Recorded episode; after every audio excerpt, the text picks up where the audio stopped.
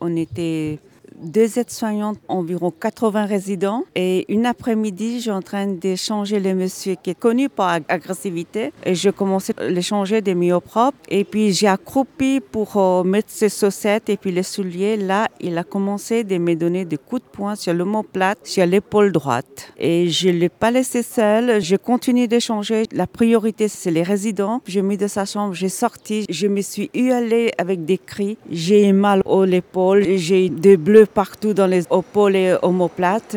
Je fais des cauchemars jusqu'à maintenant. Je fais des cauchemars la nuit et actuellement, je suis en train de parler à vous pour parler de cet résident, mais je le vois devant moi qui me tape.